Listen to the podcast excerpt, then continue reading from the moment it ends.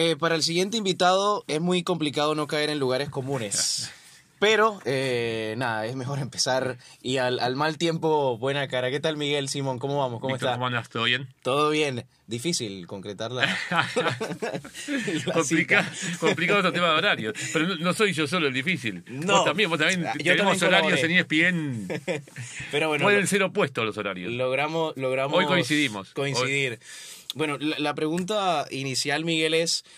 ¿Cómo un amante de tantos deportes, o sea, como un apasionado de tantos deportes, a ver, del baloncesto, del rugby, del, fútbol, del tenis, cómo se vuelve referente del fútbol y logra canalizar todo, todos esos deportes en uno solo? Bueno, no en uno solo, pero hoy es la cara visible del fútbol. El fútbol siempre fue como mi deporte base. Yo siempre fui muy apasionado del fútbol. No base en el trabajo, porque empecé relatando rugby, después pasé a relatar fútbol. En otra etapa del periodismo en Argentina no era tan complejo el mapa y las posibilidades una vez que accedías quizá tenías un camino más amplio que hoy. Yo empecé a viajar con el tenis porque Juan Safrán en Radio América no podía viajar y me cedió el lugar. Eh, después, en, mi primera etapa, trabajé en una revista de básquet porque yo fui socio de Ferrocarril Oeste y, y soy hincha de Ferrocarril Oeste. Y era un club muy polideportivo en la Argentina. Hubo una época en la década del 80 que el club estaba repleto de socios y repleto de actividades y la mayoría eran exitosas. Y al estar mucho tiempo en el club, obviamente yo iba eh, viendo todas las actividades y mm, no solo eso, sino que tenía como entrenadores a referentes de cada deporte. Eh, por ejemplo, en básquetbol estaba León McNudel, que creó la Liga Nacional, Velasco fue entrenador de, de, voleibol, Timoteo Origol, que era un maestro futbolístico, eh, se hizo cargo del equipo y lo llevó a un par de títulos. O sea, es como que el club también me fue vinculando con varias disciplinas. Eh, y después, nada, yo hasta iba a ver bochas porque mi tío jugaba a las bochas. O sea, uno de mis primeros deportes era, era el bochas, que no sé si ustedes en, en Colombia. Bochas es eh, ¿Cómo explicártelo? Mm. ¿Con qué similitud? No lo relaciono. Mira, para aquellos que. A ver, aquellos que estén ahí. Es un, una, un bochín, una bocha pequeña, ¿no? Y hay que eh, arrimar tu bocha. Algo así para los que vienen deportes olímpicos de invierno que se apasionan con el curling. Sí, bueno, pero otro terreno, sobre tierra. Sobre tierra, claro. Eh, y, y, ahí empezó mi pasión por los deportes. Y después, yo no soy un deportista frustrado, porque a mí me gustaba comunicar. A mí mi tío me llevó a Ferro. Mi papá no era muy deportivo. Eh, mi tío me llevó a Ferro y además él estaba siempre tratando de informarse, no era periodista ni nada, pero me inculcó hasta eso, ¿no? El, club y esa necesidad de estar informado permanentemente. Miguel, y de todas las... O sea, usted dice que de todos los deportes canaliza algo, pero para canalizarlo, también el método, que es la información, estar siempre con los datos, eso es algo que lo caracteriza mucho a usted. Sí, eh, la palabra creo que es esa, yo siempre hablo de método. Que no, no significa sea bueno o malo, ni exitoso o no exitoso. Cada uno tiene su método. Vos tenés tu método para relatar y vos sabés cuál es tu método. Después puedes perfeccionarlo. Yo traté de tener un método base y después ir fijándome que podía sacarle eh, o algún entrenador o algún deportista que hablaba al respecto o algún colega. Eh, la gente del básquet, por ejemplo, yo durante mucho tiempo cubrí también básquet y además tengo muchos amigos que están en la elite del básquet en Argentina y que realmente tienen una cabeza muy amplia. Entonces, eso también te ayuda para aplicar esos conocimientos o esa metodología que, vos pensarás que tiene que ver. Y sí, hay un montón de cosas que tienen que ver. Eh, para llevarlo a, mi función de comunicador. Eh, entonces, lo que te permite además la amplitud de deportes es que uno va yo voy linkeando todo el tiempo otros deportes con el fútbol. Eh, y eso es muy productivo. Eh, a mí me parece muy productivo. Me parece que a los entrenadores también los debería enriquecer un poco más esto. Y hay entrenadores que lo hacen, viste, que van permanentemente a ver otros deportes o buscan hablar con otros entrenadores. La NBA, por ejemplo. Claro, exactamente. Que más allá que él dice que le gusta, pero también debe sacar cosas del juego, indudablemente. Bueno, Guardiola en su etapa de de licencia o sabática, ¿te acuerdas? El año, se, se fue a Nueva York y ahí se hizo muy amigo de Kasparov. Claro. hay un libro muy interesante de Kasparov, de Kasparov que se llama eh, La vida como en el ajedrez y ahí te das cuenta por qué Guardiola hace algunas cosas. es muy buen libro. Es muy buen libro y, bueno, y esa amplitud también le permitió a él y a otros entrenadores, ¿no? Eh, ir captando cosas para sumarlas. Todo, todo lo que suma es bueno, por más poco que te dé. Yo siempre digo lo mismo, por más poco que te dé algo que vos me ves hacer o que yo te pueda decir o que vos me puedas decir a mí, viste, no, no se aprende nada. Yo aprendo de todos. De todos, aprendo absolutamente de todos porque algo mínimo siempre hay para aprender. Hay, hay una frase que usted mencionó, eh, no es que sea bueno o que sea malo, o sea, eh, el, el permanecer, o sea, na- nada es bueno ni nada es malo en el sentido de, de sobre todo en este medio que tendemos a categorizar todo. Exactamente. Entonces, pero sí es bueno que se mantenga un estilo. O sea, sí, o que, o que mira, primero creo que es bueno encontrar un método. Después, después va encontrar estilo, un estilo. va ligado, exacto. es clave para mí encontrar un estilo, es clave. Eh, y encontrar un método también, porque el método te va a llevar al estilo. Porque el método es, la- es como el, el- el pilar de tu trabajo y después el estilo, no te digo que es el adorno, pero se acerca. No quiero usar la figura porque no es exactamente así, pero se acerca. Se acerca, sí. Y, y el método, a mí cuando me dicen, bueno, vos porque buscas información, yo no sé si el método es bueno o malo, es el que Ha sigo usado yo, toda su claro. vida. Y yo no estoy acostumbrado a otro método. No me puedo sentar a transmitir un partido sin información. Lo porque lo hago mal, porque, porque me siento incómodo. No es que lo hago mal, creo que lo hago mal y me siento incómodo. Y como trato de disfrutar del trabajo, Que eso se entonces trata, sí.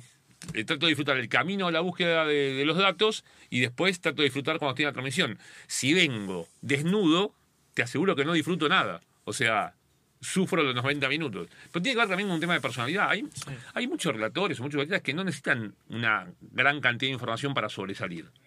O sea, No de- tienen otras virtudes que no les yo no tengo y tienen otra personalidad para disfrutar de, eso. ¿Entendés? Entonces, eh, cada uno tiene su, su método y creo que hay que buscar la manera con el método de disfrutar lo máximo posible cuando estés al aire, ¿no? Con- conversando con la gente. Porque en definitiva es una conversación con la gente, por más que el feedback viene de otra manera ahora, por redes sociales, pero no deja de ser Eso un diálogo con la gente. La información siempre ha estado ahí, ¿cierto, Miguel? O sea, hace Siempre. 20 años, hace Siempre. 30 años, Siempre. hoy es ser periodista. Pues básicamente A- buscar información. A mí en la búsqueda esta del método me ayudó mucho cuando empecé a relatar rugby, Que era otra época. Ahora me escucho y digo, qué lento que relataba, ¿viste? No, no me gusta nada. No sé, igualmente... Pero si creo- se escucha, o sea, usted sí va y Oh, se no, escucha ahora, ahora no, no, pero viste que te aparecen ahora con Ah, el tema que te mandan todo, YouTube, mirá, Sí, eh, sí, sos sí. vos o no sos vos y yo me quiero me clavo los puñales. Me dicen sos vos y yo quiero, quiero taparme la cabeza y decir, ah, ¿cómo voy a hacer yo? Pero sí, pero soy yo. Eh, y en rugby, como vi que había mucho tiempo muerto, entre que iban caminando, ahora, el rugby no era tan dinámico en la década del 90. Ok. El rugby ganó en dinamismo ahora, y menos en el rugby argentino. Es decir, la, dinámica, viste, era mucha formación fija, mucho ir a caminar hacia el scrum, eh, ¿entendés? Había mucho, como le digo yo, tiempo muerto para eh, hablar de otras cuestiones, también a nivel internacional. Si bien los All Blacks siempre fueron los All Blacks, eh, ganando en cada etapa, el dinamismo era otro. Y bueno, y a partir de ahí, como tuve la suerte de viajar, como te comentaba con el tenis, yo tenía, era muy fanático de ir a buscar bibliografía deportiva, que acá en Argentina no existía y en Sudamérica tampoco, pero en el exterior sí. Y había, por ejemplo, libros de rugby, y que era, había un libro muy, muy, muy particular que a mí me sirvió mucho en esto de, de empezar a sobresalir con información, se llamaba Who is Who, quién es quién, y tenía, no sé, como fichas de, como que te diga, 200 jugadores internacionales. Entonces, cuando relataba muchos de ellos, Ya tenía. tenía, la- pero, pero además tenía el hobby, tenía lo que hacía, tenía lo que le gustaba, tenía datos que la gente decía, "Ay, me está mintiendo. Y yo, claro, era, lo, lo tenía, tenía. lo tenía claro, lo tenía, lo tenía en el libro. Eh, y a partir de eso, como empecé a encontrarle el gustito a ese tipo de cuestiones, eh, bueno, me fue quedando como método y lo fui tratando de llevar a cada, a cada deporte que hacía. Miguel, para hablar ya del, del tema o profundizar en, en el tema del relato, ¿hoy cómo lo ve? O sea, el, el- ha, cambiado, se ha modificado el relato Y que hay- o hay- el relator. Lo que pasa es que hay muchos relatores. ¿Entendés? Cuando yo empecé en televisión había un relator. Bueno, la venta de derechos en Argentina estaba muy reducida a un grupo que monopolizaba la No cuestión. salía de esas claro, entonces había un relator principal que escuchaba a toda la gente, sobre todo, y después aquellos que acompañaban, ¿no? En el elenco, porque el relator era Marcelo Araujo. Eh, y lo que yo advertí de arranque es, como Araujo no. Ojo, a mí me parece el mejor Claro. que tuvo la historia argentina de televisión. Sobre todo lo copiaron, o la gran mayoría lo copió. Eh, Alguien que copia, ¿no? La mayoría de la gente que se dedica a esto es porque el tipo es bueno. Claro. Yo no es que no quería copiarlo porque no lo creyera bueno. no quería copiarlo porque digo, no, como, como, como Marcelo, no. Además, yo le per- me notaba algunas cosas que hacía Marcelo en el rato que eran muy difíciles de copiar, por más sencillas que parecieran. No era que era rebuscado en juegos de palabras y datos, pero tenía un, carisma y, y un feeling para elegir ciertos términos y una manera de transmitir que lo hacía muy protagonista, cosa que yo no quería tampoco. O sea, yo decía, yo tengo que acompañar, ser agradable y acompañar, no ser protagonista. Y hay que tener mucho talento para eso. Entonces, eh, en, en esta, en el camino, buscando el método y el estilo, ya sabía que una referencia podía sacarle cosas, obviamente, sacarle entre comillas, pero sabía que por ese camino no, que tenía que buscar otro, otra manera. ¿Y cómo lo encontró? Y luego fui, co- como, como es- esto es una gimnasia, y como todo, o sea, empezás a manejar y manejaba mejor a los dos años que cuando empezaste. Jugaste al fútbol, yo sigo jugando al fútbol y jugaría en el Real Madrid hoy, si tuviera 20 años, pero bueno, me pasaron 30 años. Es decir, todo el conocimiento que adquirí ahora el cuerpo no me permite desarrollarlo, ¿no? Pero, Eh, pero sigo jugando. Entonces, la gimnasia de relatar y de estar en el medio, en esta además mi, mi búsqueda era también tener continuidad, ¿viste? Decir, bueno, me voy a dedicar a esto, tengo que trabajar mucho tiempo en esto. Entonces, en esa continuidad que tuve y la suerte que tuve de relatar y relatar y relatar y relatar, obviamente que en algún momento vas encontrando una forma de hacerlo, ¿no? hoy el, el, eh, no solamente hablamos del relator o el comentarista o el que está en un pequeño grupo, como usted menciona, sea de transmisión, sino el periodista como tal, se ha transformado mucho para usted, Miguel. O sea, porque antes, sí, la información estaba, pero era más difícil acceder Sí. a ella. Hoy está todo, la Sí. información, pero a veces por pereza, por, Claro. por miles de factores, no se accede a ella o no se quiere acceder a ella. Hoy creo que hay un doble trabajo. Yo cuando em, eh, buscaba información, por ejemplo, yo, trata- yo a mí me tocaba relatar en la década del 90 la Liga de España y venían los diarios dos días después a un puesto de diarios, de venta de diarios que estaba en el centro de la ciudad.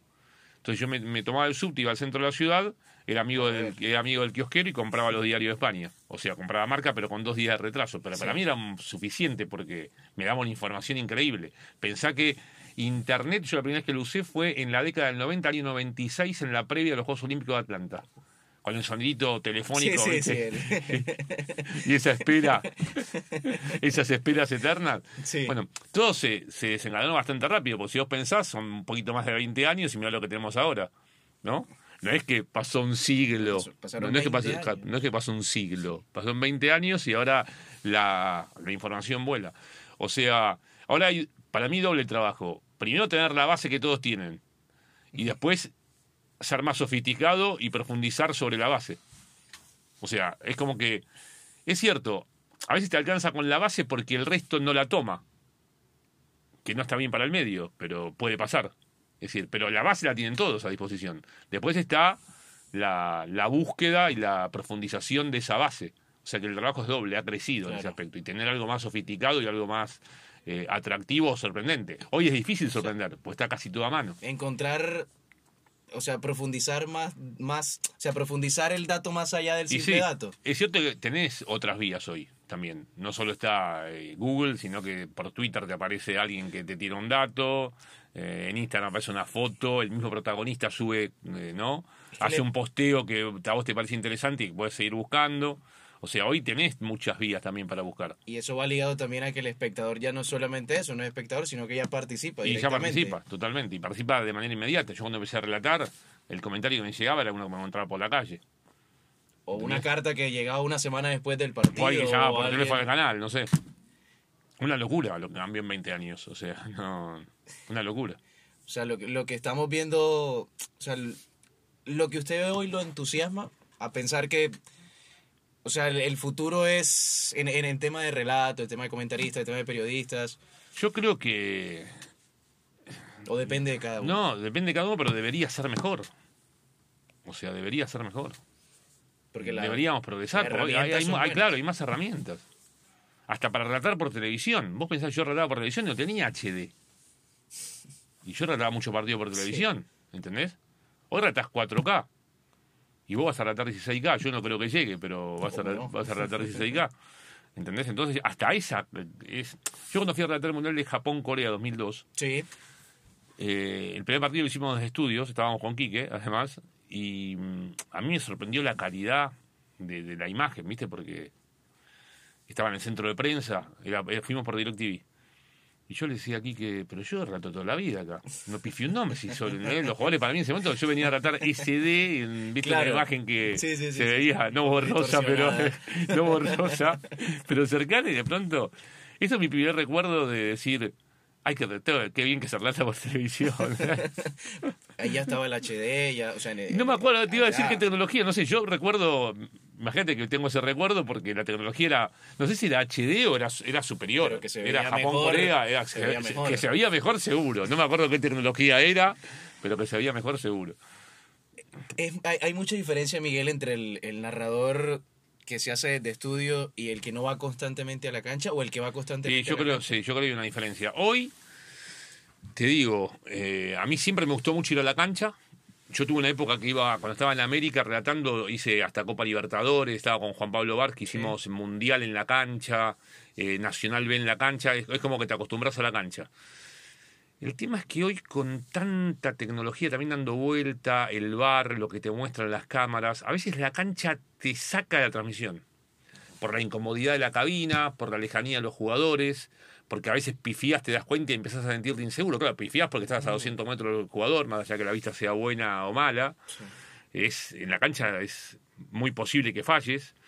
Eh, entonces, después de relatar tanto tiempo por televisión y como están las transmisiones hoy, eh, salvo algunos estadios que la visión es muy buena y la comodidad es eh, excelente y que nada te perturba, la cancha hoy te quita un poco de la transmisión y además pensá que hay, hay hoy los partidos se deciden en una sala de televisión, en el bar, entonces vos tenés que tener tenés que estar metido en la transmisión y tenés que tener la mejor imagen y eso a veces en las canchas, aunque la gente no lo pueda entender, pero eso sí no se da. No se por una cuestión técnica. No es culpa de ningún canal, eh, es yo he preguntado hasta en una Champions por qué la calidad de la imagen no era buena. Es más, yo soy medio obsesivo de eso y he ido a hablar hasta con un ingeniero italiano que estaba a cargo de la Champions en Cardiff y le por- que me explique por qué yo no veía mejor en el estudio que, que en la cancha. Me explicaba que el cableado, que esto, que lo otro, que la calidad, que el monitor, que bueno, ¿eh? Pero lo concreto es que, ¿entendés? Que la imagen... No se veía- Y vos decís, como está en la final y la imagen no es como la... Y no, y capaz que la gente en la casa lo ve más cómodo y lo ve mejor y dice, no sabe nada, no lo vio, se lo comió, ¿entendés? Entonces, hoy por hoy, eh, además, eh, si bien es, es distinto el trabajo, eh, si estás en la cancha, la gente te lleva a otro ritmo, el marco te ayuda, ¿no? Te eleva en un montón de aspectos y después también te quita otros. Hoy te quita otros. Entonces hay que encontrar el, el balance. El equilibrio. Sí, yo me acostumbré mucho a relatar con, con monitores. Entonces, en la emoción trato de, no sé, de fantaseármela. O sea, como, que, como si estuviera en la cancha. Y, y- lo que te da la imagen es la seguridad de que no te vas a perder nada. No es que estás mirando la cancha y el director, ¿me ¿entendés? Metió un plano es- de alguien que se estaba peleando con otro. Y vos capaz estás viendo la cancha y tu comentarista también. Y, y también te es lo pasó, que, y te pasó, y cuando diste el golpe de vista, ya no está. Sí, por eso también eh, es lo que el director de cámara en ese momento decida que es importante cuando es Claro. desde, desde la cabina. Que Claro. cuando uno está en la cancha, es ot- eh, Es gana otro, unas otro cosas, partido, gana claro, exactamente. Gana vos, una vos vas a la cancha, ves tu partido. Y el director ve su partido y la gente ve su partido. Entonces tenés que, Sí, tenés que lograr, eh, tenés que trazar las líneas para que todo esté armónicamente. Y a veces no es tan fácil. Puede fallar. Ahí es la virtud. Puede fallar. Ahí es la virtud del relator. Exactamente. Eh, ya para ir, en- eh, para entrar al tramo, tramo final, Miguel, para el que está empezando, eh, he escuchado que el consejo es, sea, o, o sea, que tenga la mayor pulcritud, pulcritud posible, o sea, que sea una persona que no se exceda en el lenguaje. ¿Usted está de acuerdo con eso? O sea, ¿está de acuerdo con que Mira. no, no es nombrar jugadores, Sí. solamente nombrar jugadores, sino que sea medido en lo, en lo que dice, en el que está iniciando el relato? Yo creo que este es un juego de palabras. O sea, hay que ver cómo llega el mensaje de no excederse, ¿no? Es un juego de palabras. Cuantos más palabras tengas, o sea, es porque leíste mucho, eh, absorbiste bien. Y en este juego de palabras, cuantos más, cuantas más palabras tengas, más chances tenés de hacer algo bueno. Porque en definitiva, insisto, es un juego de palabras. Es un juego de palabras, todo el tiempo. Eh, y yo creo que hay que alimentar ese juego de palabras. Mi primer consejo es alimentar mucho la- el, el- el equipaje de las palabras. Ese es el primer consejo. Después, una vez que en el equipaje lo tengo lleno de palabras, tengo mm, más maneras para jugar con ellas. Eh, y eso siempre te sirve y siempre te salva. La, última, Miguel. ¿Ser narrador se nace o se hace? Y yo, yo no sé si nací narrador, la verdad. Porque a mí me gustaba mucho comentar también y he comentado y he tenido grandes relatores al lado que me sirvió y hoy lo, hoy lo veo como ¿no? una gran enseñanza haber compartido con ellos. Yo estaba en Radio América y, y era comentarista y en radio. Después yo vi que en televisión se ajustaba más al ritmo que yo podía darle. O sea, mi ritmo llevaba hasta un, hasta un nivel que para televisión estaba bien y para radio quizá como se relataba en ese momento en Argentina era insuficiente. Quizá hoy puedes cambiar los niveles y la gente se acostumbre y no necesite, ¿no? Ese relato. exactamente. ese, Pues se sigue relatando como hace 30 años en radio. No sé qué pasa. En Sudamérica en general. En Sudamérica, no sé qué pasaría con otro tipo de relato. La verdad no sé. Eh, y, yo te diría que en mi caso no sé si nací relator. Que me hice relator, sin duda, que me gusta hacerlo, no tengo ninguna duda. De ahí de haber nacido, ojo, hay algunos que sí, eh, que deben haber nacido relatores. No sé si es tu caso, si vos sentís que naciste relator. No sé, o sea, yo, yo, yo, siento, o sea, siento que, también nací con eso. Yo siento el relato. Pero que también. lo, lo, recontra siento el relato, pero no sé si nace, ¿entendés? Porque. Mm, o sea, el método no lo llevó, Miguel. O sea, el método. No el método me ayudó. Y me ayudó. Una vez que entré en la función de relator, dije, tengo que ser un buen relator. Yo, mi, mi, mi filosofía era la siguiente. Yo en medios gráficos cumplí con todas las funciones posibles. Hasta iba a la noche 5 de la mañana a ver cuando antes se, imprimía con una fotografía, iba a corregirlas, fui corrector. Todos los escalones, todos, todos los escalones posibles. En cada escalón que estuve dije, bueno, cuando voy a ver estas fotografías, este tipo de impresiones, imagínate, era una imprenta y yo eh, escribía en la revista, en una revista de rugby y, de básquet, en solo básquet, que también fue una gran escuela, y después nos turnábamos en ir a ver las películas, a ver si había errores. Era una gran redacción, muy obsesiva. Grandes compañeros. Y cuando iba a ver la foto decía, tengo que ser el mejor viendo esto y corrigiendo. Y después cuando tuve que hacer estudios centrales en radio, que lo he hecho, intentaba decir, bueno, a ver, ¿quién es el que, ¿cómo se hace estudios centrales? ¿Cuáles son las pautas? ¿Quién es el que mejor lo hace? ¿Qué hace? ¿Qué no hace? ¿Qué puedo hacer? Y bueno, hasta que me llegó la función de relator dije, bueno, ¿cómo es esto? esto? Eh, más allá de que me gustara. Sí. No sé si lo soñaba o no lo soñaba. Me gustaba. Es decir, en esta profesión, ponerte a soñar es peligroso porque te lleva a algunas frustraciones que capaz vos puedes estar en la profesión y no hacer lo que soñaste y hacer otra cosa vinculada con la profesión que está bueno también. Eh, y bueno, y esa es la filosofía, es decir, esta función es como que vos mañana me digas, no sé, tenés que, o, no hago noticiero, trato de enfocarme en la función que tengo que hacer. Y si soy panelista, trato de ser el mejor panelista. No, no es que quiero ser conductor. Si soy panelista, soy panelista, o sea, ¿entendés? Siempre, si soy estudio central, soy estudio central, no soy relator, ¿entendés?